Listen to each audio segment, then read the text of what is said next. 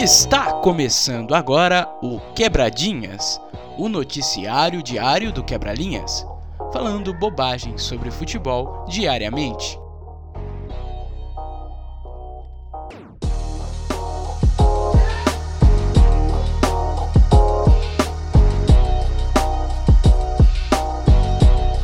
Gatinha, só você sabe rebolar, fazer qualquer um se apaixonar. Gatinha, só você tem meu coração, vem me dar tesão devagar. Gatinha, só você sabe rebolar. É isso! Tá começando mais um Quebradinhas nesse dia 12 de outubro de 2020.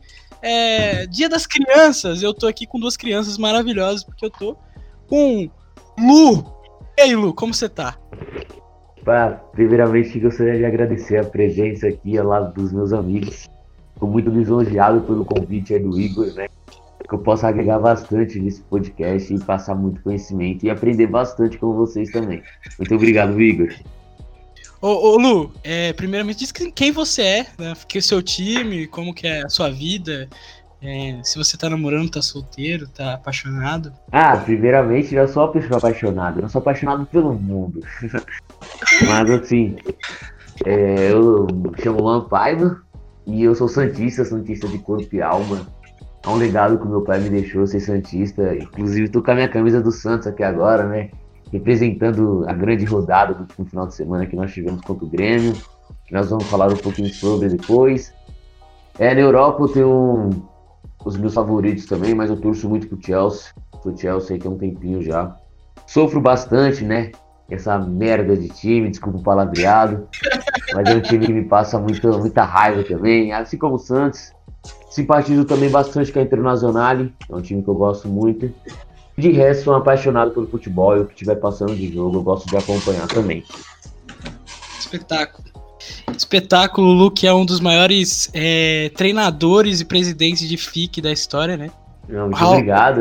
Um consegui voar grandes equipes aí, consegui ganhar grandes títulos. Tem gente que tenta, né? Tem gente que tenta se igualar a mim, cutuca, faz uma par de coisa, mas jamais chega nos meus pés, né?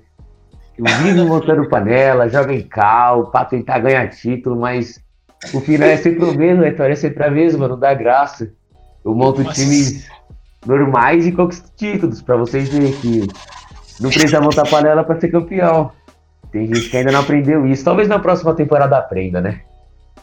Ai, ai, ai, ai. Senti um pouco de, de, de afinetada aí. Mas o outro aqui, que tá aqui comigo, como ele, ele mesmo disse antes da gente entrar, dá saudades desse momento aqui na hora do almoço, que a gente fazia digestão no Bom 417 do, do Ixa, que a gente apresentava o Esporte Plural. Lucas, prazer demais ter você aqui, você que. Eu acho que eu não vou precisar perguntar seu time, que você não tá querendo falar muito, né? Como você tá? Que prazer, Igor, que prazer estar de volta aí. E agora, nessa nova oportunidade aí com o Lu, com você, né? A gente matando a saudade do que a gente fazia tanto no passado. E a questão de time, assim, eu preciso ser sincero, eu não acompanho mesmo. Não tenho muito eu sou um apaixonado pelo bom jornalismo e eu gosto sempre da imparcialidade, né? Assim. É, jornalismo futebol clube, né, Lucas? É, não tem por que ficar se envolvendo aí com, com time de. com time, qualquer coisa do tipo. O Lucas que é um grande especialista em basquete, na verdade, né? Só que é, como, é, ele tá aqui comentando com a gente futebol, que é um esporte menor, né? E aí ele tá vindo aqui só para é. dar um pouco não, porque no feriado também aí o elenco fica mais, mais enxuto, ou como diz o Lu, fica mais enxuto e vasto, e aí tem que vir fazer a, a cobertura, né? Tapar um é buraco, para ser mais sincero. É isso. Tá porque esse final de semana a gente teve rodada cheia do Campeonato Brasileiro, começando no sábado. A gente teve clássico em São Paulo, clássico no Rio, e a gente vai começar pelo sábado do dia 10. E olha, o que aconteceu no Allianz Parque foi uma brincadeira inacreditável. O São Paulo, pela primeira vez na história, venceu o Palmeiras no Allianz Parque depois de vir de goleadas assim, inacreditáveis dentro do Allianz Parque, 4, 5, tomou tudo. Tomou tudo dentro do Allianz, mas dessa vez Fernando Diniz falou assim: "Olha, hoje não. São Paulo venceu o Palmeiras com 2 a 0, é, um gol ali numa falha do Lucas Esteves, cometeu um pênalti e o Reinaldo converteu a penalidade. Depois, já no finalzinho, quando o Palmeiras estava no abafa, o Igor Gomes foi lá e fechou o caixão. São Paulo vencendo o Palmeiras depois de é, anos mesmo sem vencer, o tabu foi quebrado e é isso aconteceu lá no Allianz. Eu queria saber de você, Luke, esse time do Palmeiras, você gosta do time do Palmeiras? Você é luxista assim como eu? Eu queria saber. Ah, cara, eu, eu gosto do, do conceito Luxemburgo, cara. Eu acho que ele é necessário para o futebol. Talvez o Palmeiras não, não tenha o melhor desempenho, mas eu acho ele um cara legal pro, pro espetáculo. Né? Ainda mais que ele não tá no meu time, até porque ele não merece isso. E eu também tenho time. Mas ele, ele, é, ele é importante aí, cara. Eu, não, eu sou a favor dele ter vaga em algum time aí todo ano. É, o Lucha que vem, né, de, de título aí com Palmeiras, a galera mas a galera pega no pé dele por diversos motivos, né? Um deles é pelo time não jogar bem, né? É mas aí virou crime agora. Não ah, pode, ah, virou, ah, crime, pelo amor de Deus, Ah, eu sou muito a favor da permanência do Lucha. O Lucha é um espetáculo para o Palmeiras. Já agrega muito. Tomara que o Lucha não caia, né? Vida longa ao professor Luxemburgo. É, o, Lucha, o Luxemburgo ganhou o estadual, revelou um monte de moleque da base, tá em sétimo aí com o Palmeiras, invicto até outro dia. Se ele tivesse 35 anos e falasse bonito aí, todo mundo ia bater palma pra ele, a verdade é essa. Digo mais, viu, Lucas? Se ele, se ele tivesse 35 anos, tivesse um cabelo vasto e chamasse Luche, eu acho que ele seria. eu acho que ele seria colocado no pedestal aí, mas ah, eu vou entrar. Mas assim, ó, o que, vocês acham que é, o, que é, o, verdadeiro problema desse Palmeiras? assim? É o luxa mesmo? É a falta de, de dinheiro que o time não tem nessa temporada? É, ou é outra coisa? É, é, o, é, a água de São Paulo que tá complicada? É a, é a careca do uhum. Gagliotti, que pode ser também? E, ah, velho, assim, para mim o Palmeiras é indiscutível o melhor elenco de São Paulo há anos, sei lá, no mínimo seis anos já. Desde 2015 vindo com times absurdos mas sei lá o que aconteceu esse ano. Fizeram uma aposta no Luxemburgo, que na minha visão é equivocada. Claro, ele ganhou títulos, estava invicto até quarta-feira passada, quando perdeu para o Botafogo. Mas assim, o invicto do Luxemburgo era o invicto que não ganha, né? Era empates, empates, empates. E o maior problema para mim desse Palmeiras se trata do Luxemburgo. Ele aposta nos moleques da base, são grandes joias, mas ao mesmo tempo eu sinto ainda um, um, um time meio acomodado, podemos dizer assim. Por exemplo, você tem tipo uma zaga que, na minha visão, a zaga é boa, tem bons nomes lá atrás, mas não passa confiança nenhuma. O lateral esquerdo dos caras é o Marcos Rocha, o lateral direito, na verdade, é o Marcos Rocha. E você perde um, um outro o lateral esquerdo indo para a seleção, e aí você tem que apostar em um moleque da base para jogar no clássico. Claro que o moleque não tem nada a ver com isso, mas. Ah, a gestão de elenco do né? Palmeiras né? é bizarra, né? Porque é. eles emprestam o Vitor Luiz pro Botafogo e vai jogar contra o Botafogo, tem que improvisar um Mike de lateral esquerdo, e o lateral esquerdo deles tá no adversário, isso aí não dá. É bizarro isso. Mano, isso é muito bizarro. Eu tava conversando com amigos exatamente sobre esse tema do lateral esquerdíssimo, né? Palmeiras começou a temporada com quatro laterais esquerdos: Diogo Barbosa, Vitor Luiz, Matinhas Vinha e o Lucas Esteves vindo da base. Beleza não é, se você tem um elenco, um elenco rentável, você não pode ter quatro laterais esquerdos, um ia ter que vazar mesmo, não ia ter o que fazer. É, o Diogo Barbosa tinha um dos maiores elencos do, do, do, do time, era um cara que não estava rendendo para isso, é um cara muito safado, um dos jogadores que eu menos gosto do, no Brasil, e o Lucas eu acho que ele corrobora com essa. Odeio, odeio. Maqueteiro do inferno. Muito, muito ruim. E aí o Palmeiras tinha esses quatro jogadores. Aí o Palmeiras falou o seguinte: bom, é, vamos, a gente, no planejamento, a gente vai emprestar alguém, vai emprestar o Vitor Luiz. Só que começou o ano, esqueceram de emprestar o Vitor Luiz. Esqueceram. esqueceram, emprestaram só no meio do ano, no meio da pandemia, o Vitor Luiz foi pro Botafogo. E aí, um mês depois de emprestar o Vitor Luiz, venderam o Diogo Barbosa, simplesmente. Ah, mas o, o, eu acho que o Luxemburgo tem a responsabilidade dele sim. Só que na minha visão, o Palmeiras tem um elenco meio superestimado, cara. Tem bons nomes, é fato. Nominalmente é bom, mas os jogadores há muito tempo não rendem, e principalmente o setor de meio campo. Né? O, ah, eu concordo, concordo. O, principalmente o setor de meio campo, para mim, é emblemático ali, né? O seu Lucas Lima, o seu Gustavo Scarpa, que só quer saber de, de Dostoiévski, aí é brincadeira. Zé Rafael e, e Rafael Veiga também não rendem o que, o que se espera, e acho que isso aí não é um negócio que é do Luxemburgo, acho que parece que é uma maldição mesmo, que esses caras aí, eles não rendem de jeito nenhum no Palmeiras. Ah, perfeito, Luke. Eu assino embaixo na sua colocação. é, pelo investimento que o Palmeiras fez nos últimos anos. Não, tipo, na visão deles, eles fizeram um grande investimento para o meu campo, né? É, contratou o, o, Lucas Lima do Santos, pagando um salário milionário para ele. O Lucas Lima que vinha de grandes temporadas pelo Santos, mas entre aspas, né? A grande temporada do Lucas Lima foi em 2015 e a segunda metade de 2014. O Lucas Lima em 2016 já não tinha rendido tanto. 2017 estava bem, mas não estava, jogava jogos bem. Ele oscilava ele bastante. Bem Libertadores, né? Ele jogou bem a Libertadores, sim, depois ele sim. caiu demais. Ele caiu muito, tanto que quando o Liverpool cai e o Elano assume, o Elano tipo, chutou o Lucas Lima. E aí o Palmeiras vem, contratou o Gustavo Scarpa.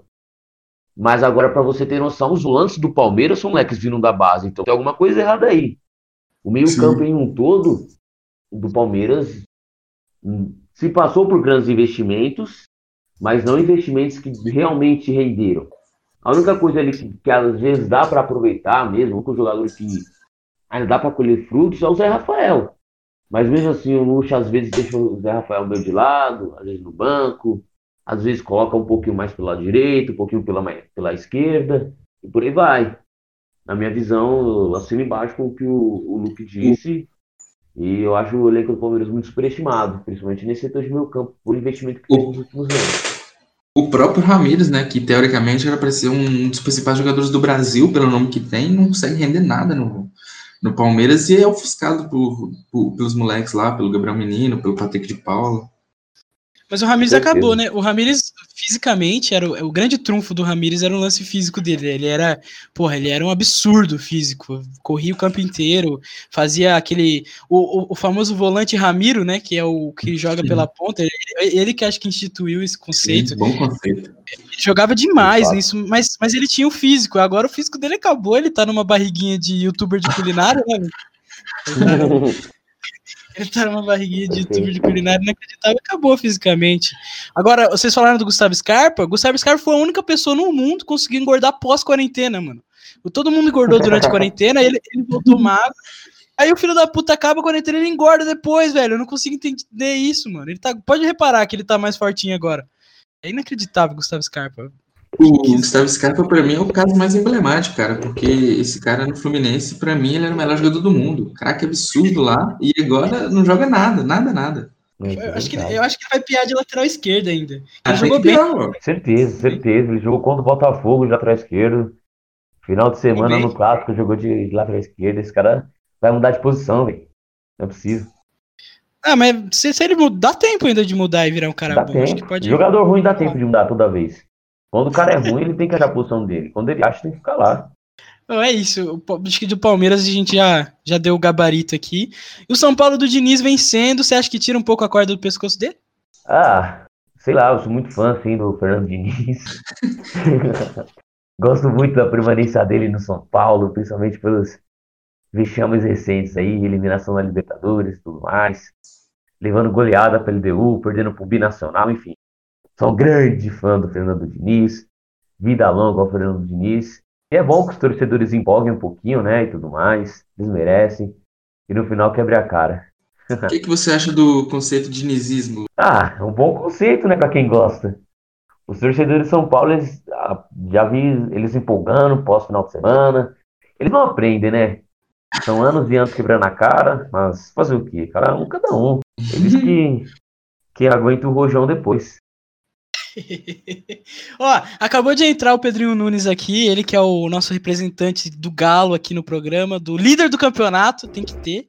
Como está, Pedrinho? Opa, tudo bem? Boa tarde, galera. Boa tarde, pessoal que nos escuta. Muito feliz com a liderança, mas sempre com aquele pezinho no chão que a gente não tira nunca, né? Vamos ah, boa, boa. para as próximas guerras e seguimos com esse belo campeonato brasileiro que foi umas boas rodadas de futebol pra gente conferir. Espetáculo. Pedrinho, você já entra já falando do São Paulo de Diniz, porque é assim. O que você acha desse time depois da vitória contra o Palmeiras? Você acha que vai engrenar? Se tem chance de continuar na briga ali pelo G4, como está nesse momento? Ou se a tendência é o time voltar a a realidade que tava duas, três semanas, ou uma semana atrás, né, que o Diniz já tava com a corda no pescoço. É, o Diniz é, uma, é um caso interessante, né? É, se, ele, se ele mete duas vitórias seguidas, é, o ambiente fica tranquilo ele consegue trabalhar o time para as próximas não, rodadas. Se ele mete duas vitórias seguidas, é, é candidato é, ao título. É não, é. Ele já tá no topo, ele é o melhor tal. Agora, se ele mete duas derrotas, é, começa a surgir Aguirre, começa de Rogério Ceni está chegando, é, vamos logo a, a, pressa aí a política lá para novas eleições. É um, uma coisa curiosa de se notar. Mas eu acho que o, o Fernando Diniz, ele precisa ter aquele momento que já passou já, mas de estabilidade e vitória. Nem que seja ganhar de 1 a 0 ou 2 a 1 ou meio gol a 0 porra para ter tranquilidade para trabalhar, porque quando ele tem tranquilidade para trabalhar, você consegue notar no São Paulo uma qualidade de jogo legal, troca de passe interessante, a, a galera dando raço, o Reinaldo jogando bem, gente, pelo amor de Deus. Então, isso aí, e é isso que eu acho que o Diniz precisa, tranquilidade para trabalhar. E é, e é coisa que São Paulo não tem, né, velho? Não tem como um time que tá trocentos anos sem ganhar nada, você falar em tranquilidade. É complicado. Ah, isso é verdade. Porque os jogadores começam a ganhar mais confiança, né? Para fazer o trabalho legal, para o juiz passar as ideias que tanto ele preza. Eu acho que com o ambiente tranquilo e a estabilidade de trabalho que você citou, o elenco, ele, com a confiança também, ele começa a render mais. Eu acho isso muito interessante que você disse. O Luke, e o Diniz parece que ele entendeu isso que vocês estão falando, porque ele, no último jogo mesmo contra o Palmeiras, durante a pressão do Palmeiras ali depois do gol do São Paulo, ele meteu o Léo Pelé do nada ali, ele de, decidiu meter um zagueiro, adotou o luxismo, né? É, é, uma, é uma, uma das, das regras do luxismo, tá ganhando o jogo, bota um zagueiro. Você acha que é a tendência mesmo? Ah, ele tem que dar uma. Tem que aprender também a saber se defender, né, cara? Porque o futebol não é um fantástico mundo de toque de bola que você vai ganhar todos os jogos com as suas ideias, né? Você tem que saber também se adaptar ao que o momento pede, né? E tipo assim, não é que o cara precisa toda. Se ele tá ganhando, ele precisa se retrancar. Mas às vezes é necessário você dar uma fechada ali, não custa nada, dar uma segurada e tal. E ceder um pouco, né? Ceder a sua ideologia, mas para você ter mais tempo e ter mais confiança também. É isso, ah, São Paulinho. Perfeito, até porque é que nem o Cuca fala, né? Eu, eu sou virei um grande fã do professor Cuca. Você é cuquista? Fala... O... Ah, eu, virei um grande fã, eu virei um grande fã dele, do trabalho a do. A calça roxa de Cuca. Com certeza, e ele fala bastante, né, durante as coletivas dele. Não é se retrancar, mas o jogo pede isso. O jogo pede que você passe um, um determinado momento se defendendo, porque o adversário vai te atacar. E a partir do momento que se virar um ataque contra a defesa, mas também não pode ser constante, né? Mas quando virar um, um ataque contra a defesa, você tem que saber se defender. Eu acho que um dos principais efeitos do Diniz, assim, até no próprio Fluminense, Atlético Paranaense, enfim, foi a questão dele não saber se defender. Ele não conseguia montar boas defesas. E tem momentos que, como o Luke disse, o jogo pede isso, né?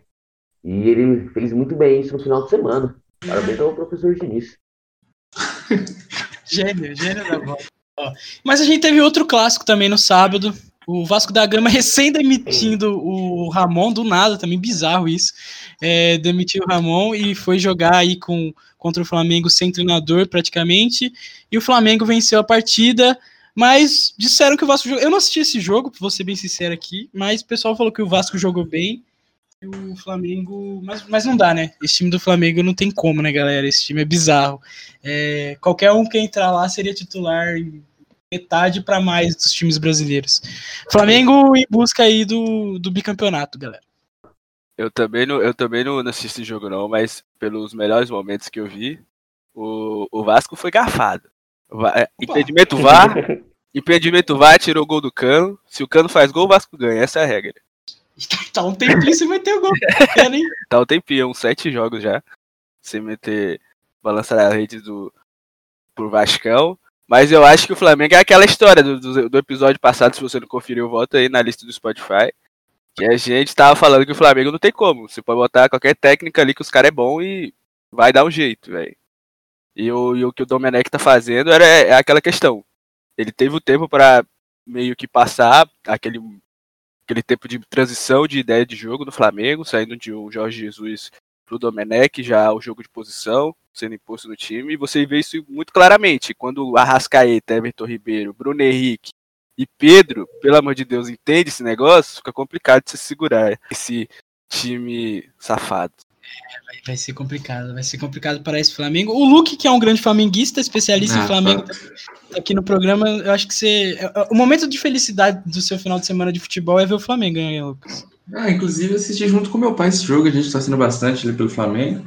é, e eu acho que o Domenech ele tá conseguindo aos poucos dar o, a cara dele para esse time, né? E conseguir encorpar ali, porque não é fácil, principalmente para ele, que é um cara que basicamente não tinha uma carreira, né? Treinou o New York lá, mas assim, para ele chegar ali e pegar um Flamengo que é que se para o Jorge Jesus que tem uma um, já tinha um currículo foi difícil, imagina para ele, né? Muito complicado.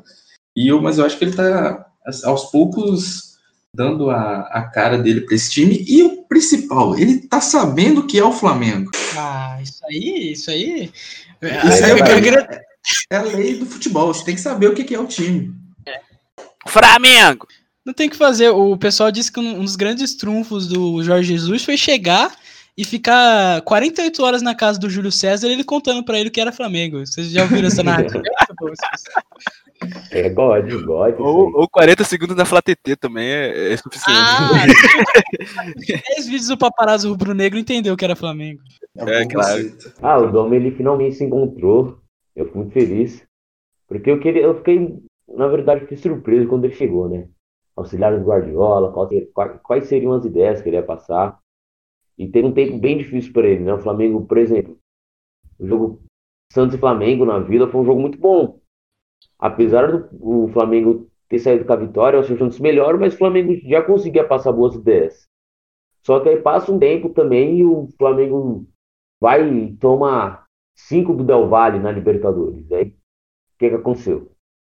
Mas assim, é que nem o, o Pedrinho falou, é questão de transição mesmo. O Jorge Jesus, quando ele chega, ele, ano passado, ele foi eliminado pelo Atlético Paranaense na Copa do Brasil.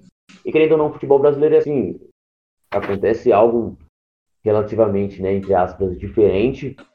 E aí o pessoal já coloca seu, seu trabalho em xeque. Opa, será que ele tá fazendo a coisa certa? O Dom é um pouco ele está se encontrando, mas foi o que vocês falaram, esse time do Flamengo também é maravilhoso, é um time que dos 11 ali, qualquer, qualquer um dos 11 titulares em qualquer time do Brasil. É, é, um time maravilhoso, mas até a maneira do Flamengo jogar, você já percebe assim, que o Domi conseguiu encontrar a, a coisa certa, conseguiu encaixar o time, tá fazendo bons jogos. Foi um jogo muito bom sábado.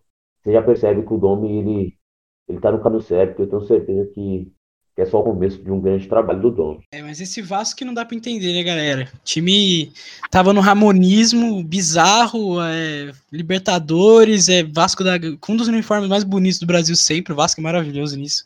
Bizarro como é bonito o uniforme do Vasco. É, e, e, nessa de, ah, tamo agora outro patamar, a gente chegou para mostrar o que é, e de repente, três vitórias, três derrotas seguidas, demite o treinador, o Júlio Brandt vira o Eurico Miranda lá no, no, no Twitter. O Vasco não dá, parece que tem um, uma certa uma certa áurea ali de, de fracasso que, cara, é, é bizarro. Famosa maldição, né? É maldição. Cruzeiro, Vasco, São Paulo, tudo é maldição, cara. Só o capeta explica isso. Mas a questão do Ramon aí me lembra muito, o Pedrinho aí, atleticano, pode falar melhor, o Thiago Largue no Atlético em 2018, que ele pegou um time remendado, conseguiu fazer o time líder, mas acabou tendo uma queda, ficou em quinto, e eles demitiram ele porque acharam que o time tinha a condição de ser campeão, né? Não, e, não. isso me lembra muito a situação do Ramon agora. A do Lag, a do Lag foi, foi foda, porque, tipo, no meio do ano, teve a janela, o Galo não tinha dinheiro. Os caras só foram os caras vazando. Thiago, é, Roger Guedes, foi não sei quem, foi não sei quem, tipo, Rafael Carioca, sei lá. Cara. Blanco tipo, machucou. Blanco, mas não, Blanco tá sempre machucado, que inclusive tá, indo, tá acertando com Goiás hoje. Vai pro Goiás aí, o time do Rafael Moura. Aí, aí tipo, aí depois o, ele era ali do campeonato. de live sertanejo ele vai. Jorge Matheus, Gustavo Blanco. É, exato. Jogar ah. bola não gosta não, esse desgraçado. aí ele, o Thiago Largue voltou, o, o, a temporada voltou, depois da janela, o time todo remendado, e os caras queriam que o cara fosse campeão brasileiro ainda. aí é mais ou menos... Isso foi genial. Isso é, é, é receita de rebaixado, cara. É muito desorganizado o time do Vasco mesmo. E é um time muito ruim, né, velho? Ele tava fazendo milagre com aquele time do, com esse time do Vasco. É um time muito fraco, velho. Tem dois jogadores bons, vai, que é o, o Cano e o Benítez. Bons jogadores mesmo. Tem o Andrei lá, que joga bem também. O bom zagueiro, o Ricardo Graça, mas assim, de resto, é um time muito, muito limitado, né? Não tem muito o que fazer com esse time. O que, que vocês acham? É, você tem que saber a sua limitação, né, cara? Não pode ficar imaginando o que, o que é impossível, né? Eu acho que o Vasco sente muita falta das atuações, das boas atuações que o Thales Magno teve no, no, no ano passado, que era meio que a válvula de escape do time, onde sempre se originava boas chances. Luxemburgo, né, pai? Luxa, luxa. E eu acho que aquela, se aquela fase do, do Thales Magno se mantém com o Gemancano e, e, e, o Benítez, pô, dá muito jogo pro Vasco. Só que é aquela coisa, né? Tem algumas. Tem é, o lado esquerdo do Vasco é bem fraco, eu acho. O lateral Henrique é bem fraquinho. Você o lateral Henrique é genial. E o, e o Andrei, e o Andrei de volante, tipo, ele é um bom volante, tem boa saída de bola, mas ele bate muito, cara. Sempre ele tá sendo amarelado, sempre ele tá sendo divertido. Isso, querendo ou não, faz o time jogar com o pé atrás também, cara. Que ele é um dos principais é, jogadores do meio campo de combate, né? Três jogos, na verdade, que eu acho que a gente pode comentar, começando com o jogo da manhãzinha, né? Que foi é, Atlético Mineiro e Goiás. Ah, mas o jogo sábado, Goiás foi... tá sujo.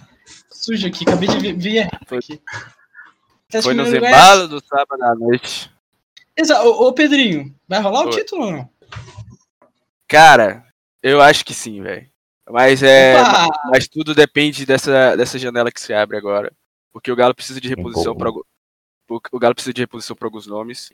E eu espero que esses nomes já estão no radar do Atlético diante das informações. Possa fortalecer o, o, o time para dar mais uma rodagem do, do jeito que o do jeito que o Campeonato Brasileiro oferece, né? Um elenco mais, mais encorpado, com boas peças de reposição, que é o que falta no Galo hoje, porque a gente sente falta quando acontecem as eliminatórias, vários jogadores são convocados, como Alonso, é, o Franco, e é tipo praticamente espinha dorsal do Galo, de pressão e tudo. Aí eu acho que, de acordo com essa janela, eu acho que o, o, o Galo pode ser sim campeão brasileiro, mas, mas o, o pé no chão. Tá gastando muito dinheiro, não tá não, o Galo, Pedrinho? Precisa de gastar mais ainda. Não, criminal. Não, é, tô, quem tô, tem joga, meu filho, quem tem joga. Tô tocando aqui, porque olha, já foi uma grana gasta nessa última a janela anterior, uma grana bem salgada aí. Vai gastar mais grana. É... É, o, que, é, o, o, que o Galo passa hoje, cara, é, é, é semelhante ao que o Palmeiras passou com a Crefisa. Tem o Mecenas. É, que gaste. Que gaste. Tem o Mecenas, e ele que e, e, e para quem conhece, é o, a família Menin é uma, é uma das maiores famílias. Das maiores famílias não, né? Dos, das mais ricas famílias da, da cidade, não, do país, né? Das mais ricas famílias do país. E tá injetando dinheiro no, no Atlético. Já, injetou, é, já doou um terreno para a construção da arena. É, a presidência do Galo praticamente passou todo o controle da financeiro para a mão do filho do cara, do, da, da família Menin. Então é uma coisa bem. Cara, é uma coisa bem executiva, saca? Que, que é, é aquela coisa. É apoiador, não é investidor, tá ligado? É, entendi. É, mas é, é, então, então que gasta dinheiro mesmo, né? Se tem dinheiro, tem que gastar. Como o Lucas disse, quem tem joga, né, Lucas? É. Quem tem joga. quem tem joga. É isso, acho que a gente, jogos do sábado, é, não tem muito mais o que dizer. Vamos pro Domingão, porque olha, Domingão tem o jogo do, do time do Lu, né? O time do Lu aí. Opa. Santos, que vem numa recuperação fantástica com o Cuca, com, na minha opinião, o melhor jogador do Campeonato Brasileiro até aqui, o Marinho, jogando demais, demais, demais. É, o Santos que recebeu a, a, notícia aí, né, da, da contratação do Robinho é, nesse final de semana, embalado pela, pela volta do ídolo, venceu o Grêmio. Lu, como que foi o jogo? Velho, foi um jogo muito bom. É, principalmente o primeiro tempo do Santos. Assim, me surpreendeu o primeiro tempo do Santos muito pelo que o Grêmio jogou. O primeiro tempo do Grêmio eu achei um primeiro tempo muito fraco. É, sei lá, um buraco muito grande entre as entrelinhas. E me surpreendeu negativamente assim a atuação do Grêmio. É, o Grêmio, todo mundo sabe que o Grêmio tá mal esse ano. Mas eu não sei se foi se, se essa má atuação do Grêmio se passou pela grande atuação do Santos no primeiro tempo, porque o Santos no primeiro tempo jogou muito. Perdeu muita chance. Logo no começo do jogo teve uma chance com o Carlos Jorge, uma falha da zaga, enfim. A zaga do Grêmio também não ajuda, né? Paulo Miranda e David Braz, pelo amor de Deus. É uma aberração. Para quem tem Pedro Jeromel e, e Kahneman de titulares e você vai para o banco, tem Paulo Miranda e David Braz, é uma aberração. Mas enfim, a atuação do Santos foi muito boa. É, no, no, segundo tempo, o Grêmio mudou, o Isaac entrou muito bem no jogo. O Isaac entrou muito, muito bem no jogo, mudou um pouquinho a cara. O Santos meteu uma bola no travessão com o Marinho, né? Para quem viu o jogo sabe, o Santos jogou muito bem. Só que o Santos é assim, o Santos é uma caixinha de surpresa. O Santos gosta de tomar gols bestas. Gosta, gosta, gosta, mesmo jogando bem. É um time que, assim, na minha visão, tem uma baita dupla de zaga. Luan Pérez e Lucas Veríssimo são brilhantes, mas não passa confiança assim na hora que tá se, que, que, que, tem que defender, principalmente pro lado direito com o Pará. Gosto muito do Pará, mas não dá, velho. O cara é podre, podre, podre, aí quando vai, leva um... Eu gosto muito do Pará, mas... o cara é podre. Ah, mano, porra, contra o Olímpia, o Santos levou dois gols pelo lado do Pará. Aí, Ontem a mesma coisa. O Santos sofre com o lado direito. Tem que dar chance pro Madcheca, velho. O Madcheca tá deitando o chapéu. Não, o Madcheca é Deus. Joga de Ah, o cara é um god. Mas enfim, o Santos levou o gol, né? Numa, numa boa troca de passe do Grêmio ali com o PP. O PP fez uma bela jogada individual. E mas depois teve um pênalti bem marcado pelo VAR, que o grande árbitro não viu. Pelo menos um no VAR acertando contra, a favor do Santos, na verdade, né? Muito feliz. E depois disso, o Santos controlou bem o jogo, soube sofrer também quando teve que sofrer. João Paulo, brilhante, para mim, um dos melhores jogadores do, do Santos. E também o, o melhor goleiro do, do, brasileiro. Cara é um deus, cara é um deus. Jogou muito, muito, muito. E, e assim. e o volante Jobson, cara, eu, eu vi algumas partidas dele, ele tava jogando bem pra, pra caramba, que eu acho que quando o Cuca chegou, eu acho que conseguiram encontrar o futebol dele. Eu gostava dele no Red Bull. Ah, o Jobson, ele. Gosto muito do Jobson também, né? Gosto muito, ele tem uma saída de bola. Quando ele é aquele primeiro homem de saída de bola no Santos, enriquece muito a sua saída de bola. É, ele é um jogador brilhante. É, ele tem as falhas dele, né? Todo jogador tem. Ele às vezes dá umas vaciladas, perdendo bola, né? Porque ele, ele tem uma qualidade de passe muito grande, ele tem uma confiança nele também para sair jogando. Às vezes ele é rapaz ali, Santos acaba tomando um, golzinho ali por culpa dele, faz uns pênaltis bobo. Mas ele é um jogador jovem, tem muito a evoluir. Eu não entendia porque o São Paulo não usava ele aqui. Ele é um jogador brilhante. Entre ele e Alisson, assim, acho que não tem nem escolha, né? O meu campo do Grêmio, do Grêmio, o meu campo do Santos agrega muito com ele. E eu gosto muito do, do, do jogo. Se ele pituca ali, a sintonia perfeita. Você gosta muito dele, mas ele é podre? Não, ele não, ele não é podre, não. É assim, o Pará, eu gosto do Pará porque ele conquistou títulos aqui, né? Foi campeão, multicampeão aqui dentro, tem uma história muito boa. Mas, assim, um bom motivador pro elenco. Deixa no banco lá. Quando precisar, joga. Não dá. O Santos tá sofrendo no lado direito lá com ele e não, não tem ajuda, mas né?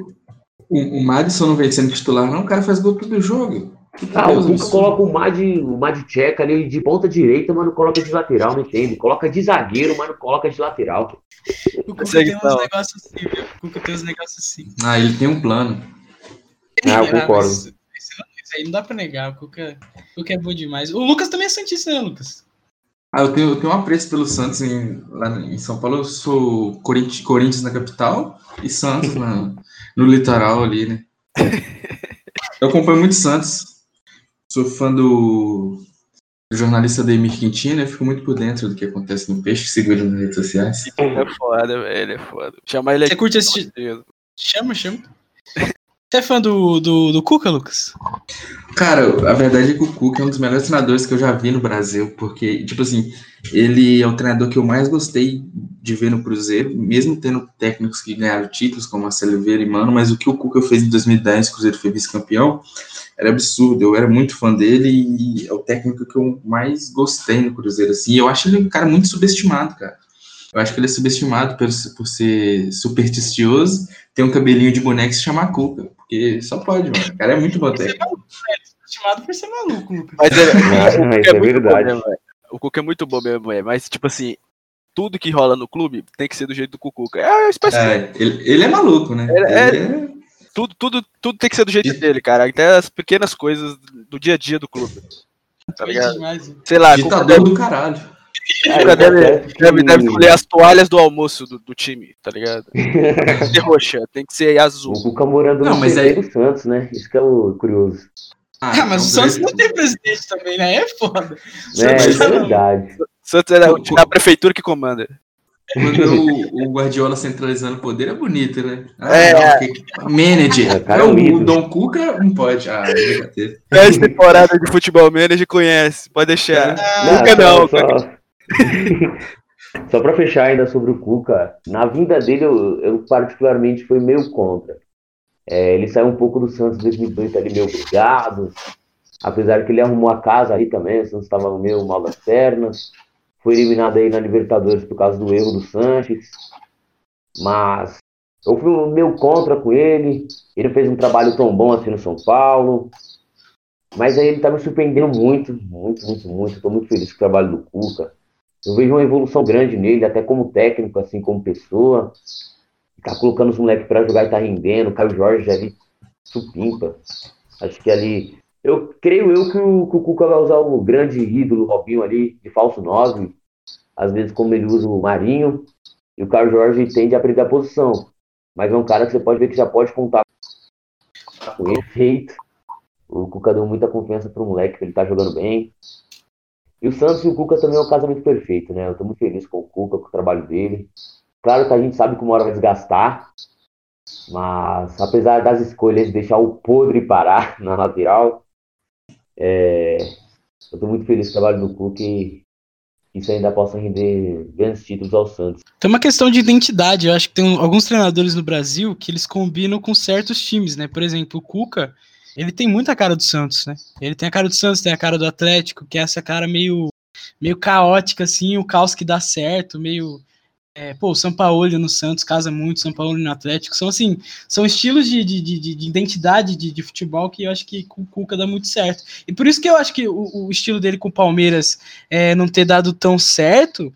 É, depois, né, na segunda passagem, primeira passagem maravilhosa, campeão brasileiro, talvez o melhor futebol que o Palmeiras jogou aí no, na década, se duvidar. Mas é, depois não deu tão certo porque realmente ele tem esse negócio de ser meio maluco mesmo, né? De ser meio, meio doentão da cabeça. O Cuca, que atualmente talvez seja o melhor treinador brasileiro aí, depois do Luxemburgo, com toda certeza, né? O Luxemburgo.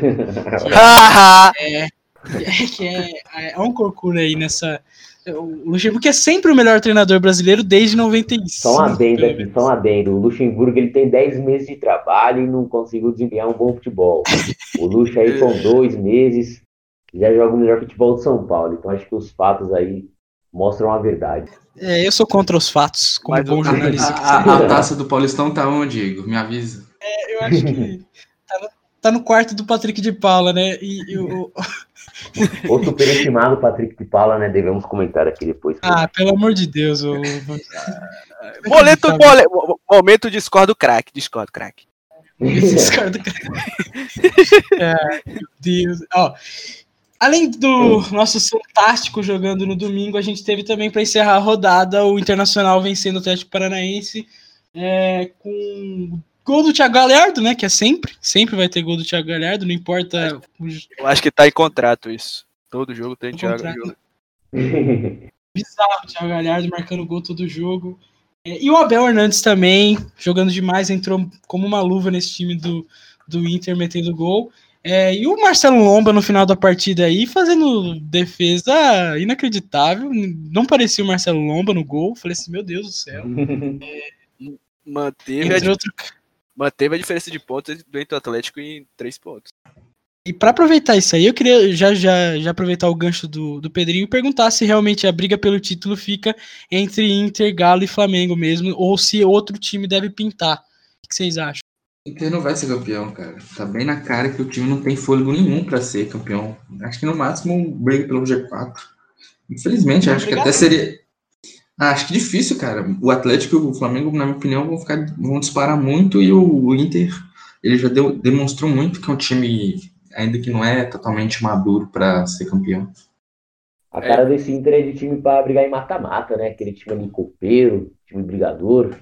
Tem o juiz da Alessandra ali no elenco ainda, o vovô, mas é um time que tem muita cara de, de competir em mata-mata. Acho que na Mata-mata e, e, ele se mata, né? se mata. Mas assim, acho que na Copa do Brasil Libertadores o Inter entra bem forte, né? Principalmente pela experiência do copeiro Codê. É, é, importante a gente notar também que a sequência de jogos do, do Inter Flamengo é, é, Inter Flamengo são bem pesadas, né? Eu não, se eu não me engano, puxando aqui de cabeça, o Flamengo joga contra o Galo. Então o Galo já é campeão. Oh, esse que você crava, Pedrinho. Joga... Não, não, não falo isso. Eu falo que, tipo, não, você eu, deixou implícito isso. Eu cravo, eu cravo que a, o Campeonato Brasileiro vai ser que nem todos os. Vai se decidir lá no trigésima rodada, faltando oito rodadas. Então tá. Porque eu acho que. Eu acho que essa, essa corrida de três pontos vai. Três pontos, empate, vai, vai variar muito ainda, saca? Porque vai ter uma. A, no, no segundo turno, a, a sequência a sequência que vai decidir isso vai ser a, a da final a, a da final da, da temporada da final do na passagem bomba do primeiro aqui, turno pro segundo. Saiu uma bomba. Ah, eu ia dar bomba, cara. Atlético do Galinho. uma bomba aqui, segundo o nosso amigo, eu vou dar, os créditos aqui, né? Para o nosso amigo Gabriel Martins, o famoso Bael aí do WhatsApp, da FIC. Bael do WhatsApp. bomba, bomba. É, e o Mauro César postou também no Twitter o Galo é, contratando Zarat, Zaratio. Zarate, é. Matias Zarate. Matias Zaratio, um grande craque do Racing, né? Uma das maiores promessas do futebol. Mauro César postou isso, eu vou ver agora. Vê aí pra felicidade. Vamos falar do Corinthians, porque assim, a gente, antes do programa, a gente estava debatendo sobre o, o, goleiro Cássio ser o goleiro mais irregular da história do futebol. Porque, em termos de, de, de, de assim, de proporção, né? Porque tem momentos que ele é o Van der Sar no auge, o, o Yashin, ele é o, o goleiro Marcos no, no, ano de 99, ele é, ele é absurdo, ele é um monstro, e tem momentos que ele é, sei lá, o, o, o Abondanzieri, o, sei lá, o, o, fala um goleiro ruim aí, Lucas. goleiro Vladimir. Goleiro Vladimir. Caralho, história com o Cássio não dá, mano. Cássio não dá. Goleiro Deola. Ele é o goleiro Bruno na Libertadores 2013. Eu era muito fã do, do Deola, isso sim. O Deola era aulas. Cássio não dá, o Cássio não dá realmente um momento inacreditável ali no, no final da partida contra o Ceará. Parecia que o Corinthians. E o Coelho? Vocês gostam do Coelho? Eu sou fã do, do Coelho, até porque todo jogo eu posso postar a funkinha que eu, que eu tenho dele com a musiquinha Sou Vitorioso, que é muito boa. Sou vitorioso! eu, gosto, ah, eu, gosto, eu gosto do Coelho. A entrevista do Coelho é boa, eu gosto das entrevistas dele. Eu gosto ele é meio maluco também com ele, hein? Vale, vale lembrar isso aí. Eu gosto do Coelho que ele deu uma cotovelada no Kerlo e marcou minha frente. Não, mas falando, falando sério, é, o, a, a, a fase do Cássio é muito associada à qualidade do sistema defensivo do Corinthians. Tipo, quando você tem uma, uma, uma, uma, defesa bem treinada, você as bolas que passavam, você podia ter certeza que o Cássio estaria lá. Era, tipo, bizarro é, quando, quando ele estava no seu expoente, era justamente quando as defesas do Corinthians estavam bem. E, e, quando você vê um time descompactado como é o do Corinthians, as facilidades que os caras têm para infiltrar na, entre as linhas. Bizarro isso. É, é, é o, goleiro, o goleiro fica vendido, não tem como. Pode ser a qualidade mais absurda e que a chance de tomar gol é muito grande. E isso influencia bem no, no nível e na, no questionamento do Cássio. Ô, Lucas, faz uma análise aí do pênalti que o Cássio cometeu, cometeu fazendo favor. Então, cara, o pênalti que o goleiro Cássio cometeu é o famoso pênalti bug de FIFA. Isso é uma coisa que eu nunca vi no futebol e que acontece no FIFA direto. Quando tá rolando um bate-rebate na sua área, você aperta sem querer o carrinho e depois de 10 segundos o cara atinge alguém e comete pênalti. É um negócio inacreditável. Isso aí, cara, o jogo do Corinthians ontem é jogo de time que vai cair, bicho. Eu, ano passado, aí, presenciei o rebaixamento de um certo time aí, cara, e é basicamente aquilo mesmo, cara. O goleiro, o zagueiro. Hã? Rebaixamento essencial. Não, quem dera. O... Outro time azul. O zagueiro. É, o, o, zagueiro Gil cometendo um, cometendo um gol contra, e depois no último lance do jogo lá, ele mete uma pancada na trave, que, tipo assim, em tempos normais seria gol tranquilo, e o cara bateu na trave. Então, assim, é um bagulho que é uma, é uma agonia mesmo. Tá bizarro, tá bizarro. Corinthians. Eu acredito em destino. acredita em destino? Você acha então que o grande que pode cair é o Corinthians ou, e o Botafogo ou o Botafogo tá safe? Ah, o Botafogo não é grande, né? Pra começar. Ô, oh, respeita, Paty. Não. O Botafogo é todo ano a mesma coisa. Ele fica ali, aí no, em novembro ou outubro ele dá uma arrancada, ganha cinco jogos e fica em décimo segundo. Botafogo é o time que sabe sofrer, é incrível. É, é, muito mesmo, né? Eu, como sabe? É Botafogo sofrer futebol clube. Porque bizarro é bizarro, cara. Os caras podem estar com dois a menos, parece que tem 10. Bizarro, bizarro mesmo. É, acho que é isso. É, falamos bastante sobre a rodada. Para terminar o programa, então, vamos fazer aquela dinâmica clássica do Quebradinhas, que é cada um escolher um destaque e um, e um destaque positivo e um destaque negativo. Vamos dar um momento Cássio para o destaque negativo e um momento, um momento positivo, um momento Marinho, pode ser? Pela presença do Lu, pode ser? Pode, pode. Bora, vamos embora. Troféu Valdívia, taranana, Troféu Leandro Amaro, tantanana, Troféu Valdívia, Leandro Amaro, Valdívia, Leandro Amaro. Vai ser assim, ó. É, cada um vai escolher um, um, um, destaque, não vai poder repetir entre os participantes. Então eu vou começar exatamente com o Lu, seu destaque positivo, Lu, do, da rodada. Ah, meu destaque positivo da rodada é o Corinthians perdendo. Eu acho que que é gratificante ver esse time perdendo, né? E também o Santos. O Santos tá me encantando, apesar de alguns vacilos e tropeços. É, a gente tem time ali, não time, né? Porque nós sabemos a, do nosso elenco, um time vasto, que eu falo, mas nós estamos conseguindo se manter ali na briga pelo G4, que é muito importante. No começo da, do campeonato, nossa realidade era extremamente outra crise ali, Everson e Eduardo Sacha saindo, jogadores processando o clube, enfim. Mas o Cuca botou ordem na casa e o meu destaque positivo hoje vai para o Santos e a derrota do Corinthians. Espetáculo, espetáculo. Cuquista Lu, é, mais uma vez aí dando o seu destaque positivo Santos. Vamos de Pedrinho, Pedrinho, seu destaque positivo. O destaque positivo vai para o bom jogo de São Paulo, destaque especial para o gol do Vitor Bueno na, na bela construção de jogada, toque de bola, que é o dinizismo em estado puro e é muito bom de se ver. É, espero que mantenha regularidade para a gente mais bom futebol, mais jogos de boa qualidade.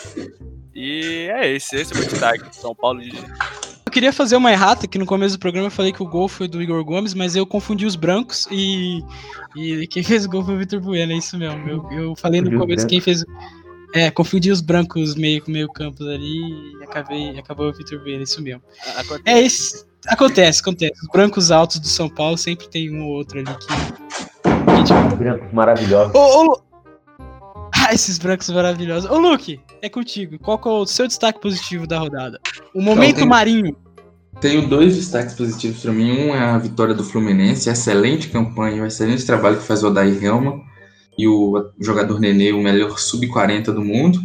E o outro destaque positivo para mim é a lesão do zagueiro Luan e o Palmeiras está sem substituição para fazer e ele fica lá fazendo número. Eu acho que falta isso no futebol. Devia acontecer mais vezes, inclusive. Eu acho que é muito, muito proveitoso para o espetáculo. Ai, meu Deus. Bom demais, bom demais. É, então, Luke, você já começa então falando do momento negativo. Cara, não sei, cara. O momento negativo para mim é os foguetes no dia 12 de outubro que não tem, não tem a menor necessidade. Vou te falar, é inacreditável isso. Muito ruim, muito ruim. Bom demais. Pedro Nunes, destaque negativo. Pô, destaque negativo. Cara, momento Cássio. Momento Cássio. Deixa eu pensar, mano. Caralho. Tararara. Destaque negativo, a contratação do Robinho. Olha aí. Acho um destaque Ih, negativo. o que você acha disso? Eu acho que eu acho que a contratação que tipo precisava mais de um, não não contratação Robinho, mas eu acho que a postura do Santos devia ser uma coisa mais explícita, mais bem é, esclarecida, até para pelo caso, pelos casos de campanha que eles fizeram últimos anos aí, um, uma, um bom direcionamento na, no combate da violência contra a mulher.